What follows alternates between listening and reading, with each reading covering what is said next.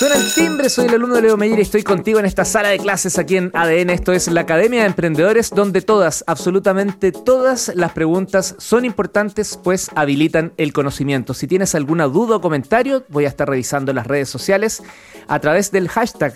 Es la mejor forma de encontrarnos. Utiliza el hashtag, el gatito Academia en ADN. Me quedé pensando, iba a dar la cuenta. No, el hashtag Academia en ADN.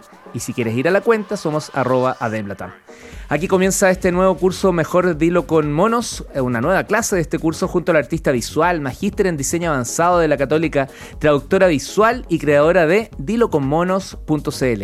Y además una ¿cómo se dice instagramera? No, qué feo. Una mm, eh, influencer del dibujo. Franzano, transmitiendo eh, justamente desde Instagram. ¿Cómo estás, profe? Eh, control Z para eso. No, no me considero para nada influencer de Instagram. Podemos eliminar esta transmisión en vivo, este pedazo. Eso.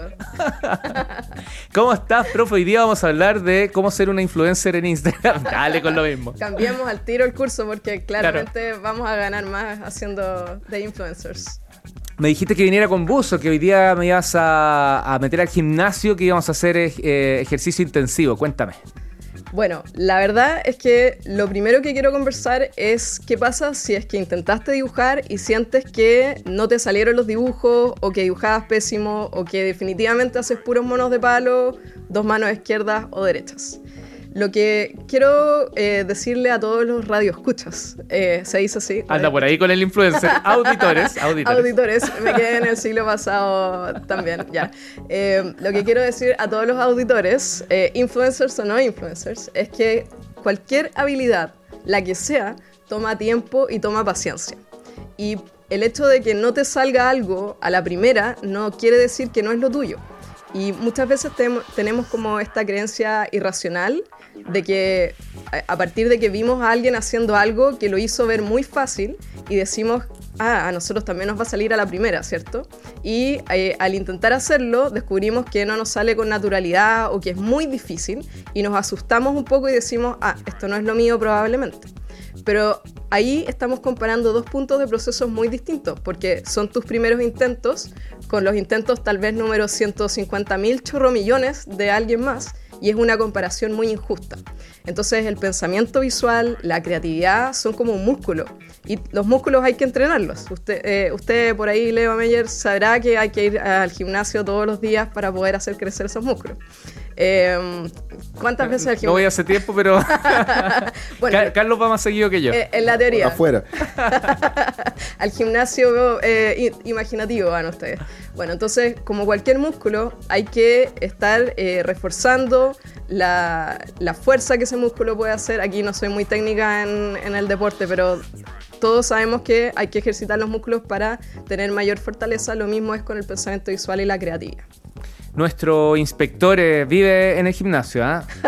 así que ahí le puede dar, en cualquier momento se conecta, exacto, cualquier cosita me dice por interno conversamos. Así que a, la salida de la sala de clase el inspector le va a entregar algunos detalles. Este es un gimnasio especial porque es el gimnasio dibujístico y requiere de disciplina, cualquier habilidad en realidad, pero el dibujo requiere mucha disciplina, perseverancia, constancia y tolerancia a la frustración. ¿Tú vendrías siendo como esa persona que te va diciendo qué es lo que hay que hacer? ¿Acompañas ese proceso del ejercicio?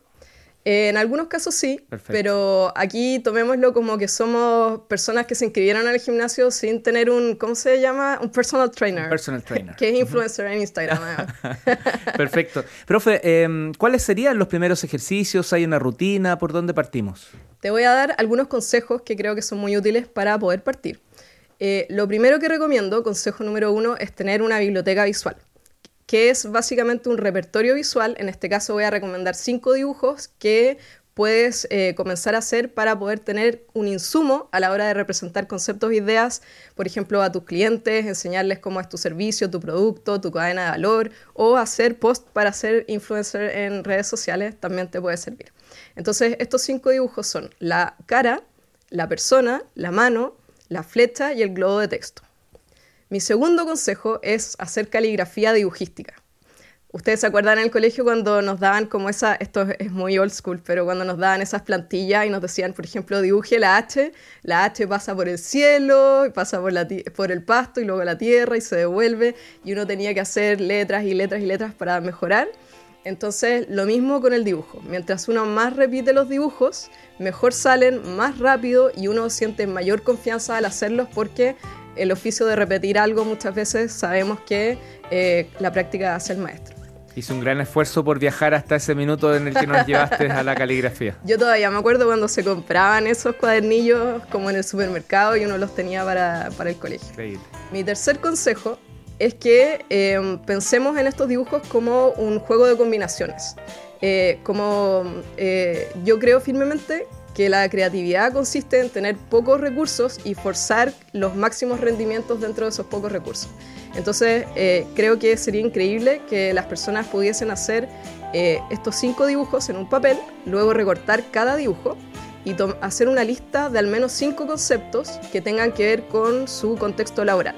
Por ejemplo, si tú trabajas en emprendimiento, de seguro que escucharás innovación, sostenibilidad, eh, sustentabilidad también. Entonces, puedes hacer una lista de esos conceptos y tratar de forzar juntar al menos tres, ojalá solo dos de esos dibujos, combinarlos para generar un concepto. Por ejemplo, si hablamos de emprendimiento, podría ser la flecha en diagonal hacia arriba y podemos poner una persona encima en actitud como emprendedora hacia la cima.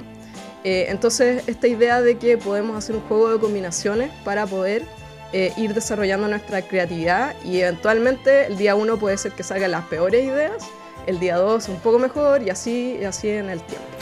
¿Y, quién te dice o, cómo evalúo si son buenas, son malas, es correcta? ¿Lo dejo a mi criterio, a mi felicidad? Lo que yo siempre recomiendo es tener como un comodín del público. Por ejemplo, podemos empezar a sacar fotos y mandar por WhatsApp a alguien de confianza que nos diga, ¿sabes qué? No se entiende lo que quisiste decir. O eh, también googlear. El comodín de Google es muy bueno porque uno puede poner ese mismo concepto, ver cómo se ha representado como en el, eh, en el colectivo y ver si es que se parece un poco esa idea o ir tal vez eh, juntando algunos otros dibujos para llegar a un nuevo significado. Pero es un poco, eh, hay que ir pidiendo feedback de las personas y obviamente eh, personas que te puedan dar un feedback feliz, no destruir por completo tus aspiraciones dibujísticas y hundirte en la desesperanza. Y, decir nunca más lo intento. claro. Y em, sabes que hay algo muy interesante también. Hoy día en... dentro del cuarto concepto, porque estaba en el cuarto punto. Sí, Ahora, ahora vamos hacia el cuarto, que es hoy día en Instagram, eh, arroba dilo con monos, publiqué un reel que consiste en un ejercicio de que a partir de un mismo dibujo se pueden dibujar 10 conceptos. Ese dibujo, en este caso, son dos manos en gesto de entrega, como juntitas, y en el medio de ellas hay un círculo. Entonces yo propongo que este círculo se pueda modificar unas pequeñas cosas y vamos haciendo conceptos distintos. Por ejemplo, en el círculo podemos poner un gráfico de torta y podemos hablar de análisis de datos. Podemos poner un mundo y tal vez estamos representando sustentabilidad. Podemos poner, por ejemplo, una brújula y estamos hablando de gestión personal.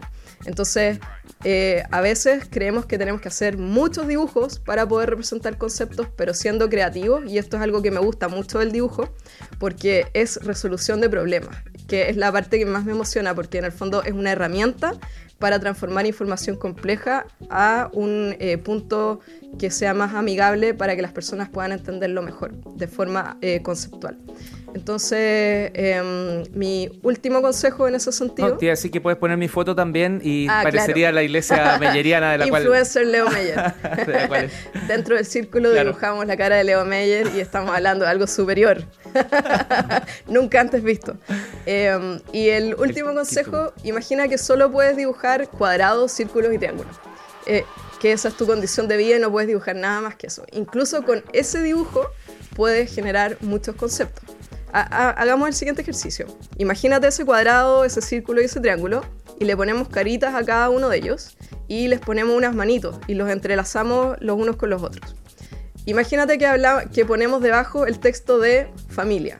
Podría ser, ¿cierto? Porque son personas, vamos a hacer entre comillas que estas figuras geométricas son personas que son distintas pero forman parte de una misma cosa. Podríamos decir que ese mismo dibujo sirve para amistad, por ejemplo para trabajo en equipo, para inclusión y para diversidad. Entonces, eh, siendo creativos, podemos llegar a múltiples soluciones, incluso si es que es con un mismo dibujo variando pequeñas cosas o es solo con un dibujo para muchos conceptos. Tremendo, pues al seguir estos cinco consejos eh, y en una mejora continua necesitamos hablar del tiempo. Eh, ¿Existe un promedio? ¿Hay, algo por decir o esto es de cada uno con su ritmo? Eh, la verdad es que el proceso siempre es tan personal. Yo llevo más de 10 años con mi empresa y muchos años más dibujando y incluso antes de dibujar era pintora realista. O sea, es un proceso muy largo y eh, muchos de nosotros nos damos muchas, muchas vueltas antes de poder llegar a un punto en que nos sintamos un poco cómodos. Yo todavía siento que mis dibujos son horribles o que dibujo pésimo, pero eso probablemente nos pasa a todos. Tremendo. Fran, em, entiendo que querías invitar a las personas también a que revisen un post donde vas a dejar más información. Ese mismo que decía, el reel que publiqué hoy en Instagram. Ah, perfecto. pueden ir a arroba dilo con monos y van a ver eh, arriba en el perfil un reel donde explico cómo hacer esos 10 conceptos a partir de un mismo dibujo. Perfecto. Y lo otro, me, de curioso nomás, empecé a revisar tu cuenta y encontré una invitación tuya a participar de un taller o hay un curso. Cuéntame un poquito de eso porque pueden haber personas que directamente le encuentran mucho valor en todo lo que estás contando, pero más allá del contenido mismo es, wow, quiero ir un paso más allá. ¿Estás dando un taller, una charla? En noviembre voy a estar haciendo un curso online que se llama Tomar Nota que es una experiencia para aprender a aprender y entender mejor a partir de los mapas mentales y de las notas visuales. Entonces voy a estar enseñando paso a paso cómo capturar información muy compleja y traducirla visualmente para poder retener más. Está súper interesante. Este curso vendría siendo como una intro. Llame ya. Llame ya. 800, 800 dibujos. ¿Hasta cuándo pueden sumarse? Hasta eh, el 7 de noviembre porque comienza el 8. Ah, listo. Hay tiempo. Ya pues, ¿se nos queda algo en el tintero? No, perdón, en el gimnasio o está todo bien? Vamos, vamos ahora a la siguiente máquina para hacer 10 repeticiones más y volvemos. Profesora Fran Salomon, artista visual, magíster en diseño avanzado de la, de la Universidad Católica, traductora visual, creadora de diloconmonos.cl e influencer. No, mentira, se lo puse yo. Gracias por tu cuarta clase, que estés muy bien. Muchas gracias, Leo.